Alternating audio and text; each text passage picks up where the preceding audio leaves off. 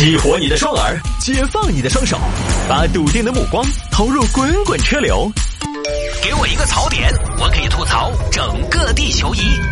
微言大义，换种方式纵横网络江湖。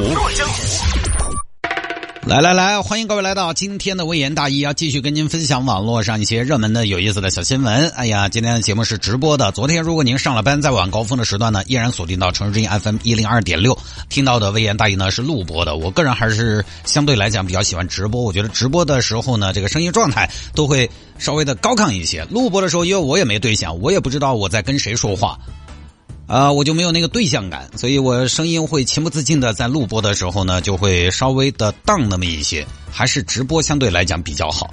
而且我们的节目呢是这样的，我们录播呢，我们录完之后还得检查一遍，还得检查一遍，看看有没有错，错了还得重新剪辑，然后再灌录。其实相对我们，呃，做惯了直播节目的电台主持人来讲呢，直播相对来讲还会比较省事儿，因为直播呢，你像我这种失误相对比较多的主持人，这么多年就靠失位著称。呃，失误著称，你看这就是一个失误，靠吃螺丝著称。你这么多年直播节目好就好在哪儿？反正吃了螺丝，吃了吃了就吃了，吃了就过去了。反正他是直播的，也不可能重来。但是录播呢，你好像就没有办法容忍这个问题，还得倒回去剪辑，而且呢，加上效果又不好，状态也不是那么的积极，所以一般，呃，非必要哈，我是反正是不会录播的，好吧？呃，那么今天呢，您听直播节目呢，就是四月二十五号周一啊，听重播呢就是周二了。四月二十五号这一天开始呢，成都就恢复限行了。恢复限行，可能路上的车呢会相对少一点，晚高峰呢稍微没有那么的拥堵，是不是？我这个加微信号情况就不太乐观了。我们也来检验检验。收音机前各位听众朋友，你也可以来加中国首个众筹顶级流量明星我的个人微信号，拼音的谢探，数字的幺三，拼音的谢探，数字的幺三，加为好友来跟我留言就可以了。这个 title 呢还没有成立，因为这个下项目还没有做成。现在有七万多人，我觉得好歹加到十万吧，算是一个小明星了。所以这个众筹项目还没搞成，大家还得加把劲儿啊！添砖加瓦都欢迎您来。拼音的谢探，数字的幺三。我现在做一个微信讨口子，每天都得说。拼音的谢探，数字的幺三，加为好友来跟我留言就可以了。好吧，开始分享今天的微言大义的小新闻。有听众朋友说摆一下这个事情。男子骑着摩托车去考摩托车驾照，你这个厉害啊！有本事开着飞机去考飞行执照，我算你厉害。这个事情发生在贵阳，贵阳这一个李先生，今年三月份呢报名参加地照考试，四月十八号该考科目二，考完就可以增驾成功了。当天呢，这个李先生也是有点侥幸心理，开着摩托车去考试了，结果路上遇到检查，下来下来下下下下，请出示一下驾照。呃，请出示一下啥子呢，警官？驾照。哦，驾照啊，驾照，驾照，驾照有有有，有有你倒是拿呀，你摸呀，你光有有管什么用？拿出来。哦哦哦，行行行，开嘛。不对呀，同志，你这个是 C 一照啊，C 一照你骑摩托车，摩托车是 D 照啊。哦，警官，那个 D 照我还没得，我没得 D 照。那你有什么啊？你有？我我有 D，但是没得 D 照。你有 D，我看一下呢。你没有 D 吧？你这个看起来最多只有 C。我只有 C，尽管你这就有点瞧不起人了。其实这个样子的，呃，我现在已经有半个底了。什么意思呀？我其实这样的，我这个底照我报名了底照考试了，晓得吗？我只是还没考试了，现在就差考试了。那你报名管什么用啊？报了名就可以骑摩托车了呀，不用考是吗？那驾校也不要开了呀，考试也不要考了呀，到时候要开机动车、开汽车，报了名不用考，直接开车上路，那多简单呐！呃，尽管是这个样子，我今天我今天我跟你说嘛，我今天这个情况有点不一样，晓得嘛？我你们但凡晚几个小时，我都可以给你们拿一个大大的底，我保证给你拿个底。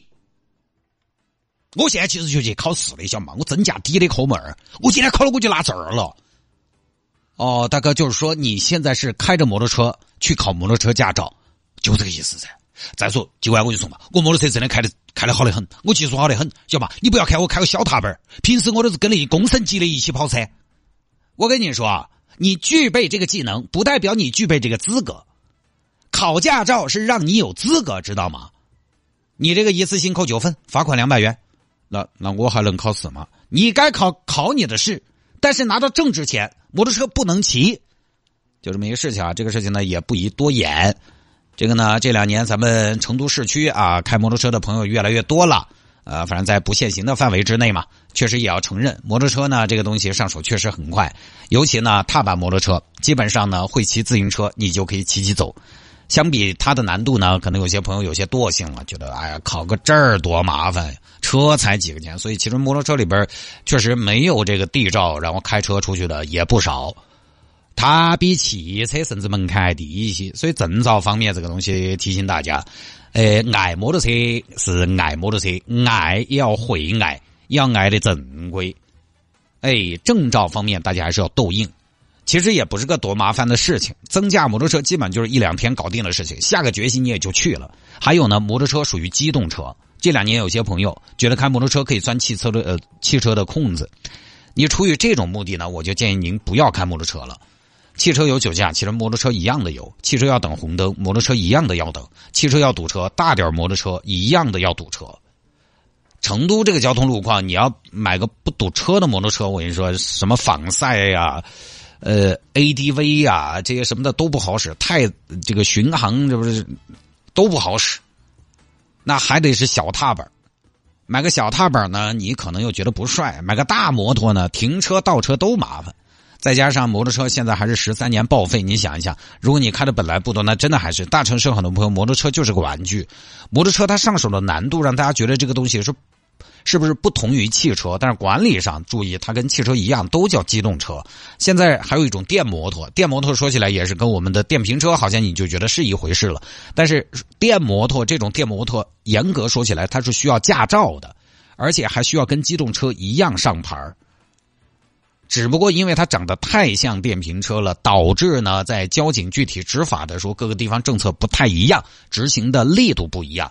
严格要都摁的话，都得上牌拿证儿才能开。所以我觉得这个规矩呢还是要，因为它可以到处窜，可以到处钻。所以很多人没有把自己胯下那匹马当成机动车。我们人就是这样的，开车的时候你规矩，但走路的时候你就没那么守规矩。骑自行车你没那么守规矩。你不会开着汽车去考汽车驾照，但是开摩托车去考摩托车驾照，你可能就有点觉得无所谓。你开车不得逆行，但是大家骑车逆行的，你就发现太多太多了。但是明明你这个摩托车性能在那摆着呢，我现在过个马路，有的时候都小心的很，生怕一个外卖小哥轰一下冲出来。照理说，我们家孩子都七岁了，都该自己过马路了。我其实现在有的时候跟他出去啊，我都不太敢丢手，必须要钱。因为就怕那个有右转的那个外卖小哥的车子轰一下冲出来，硬是挡都挡不到。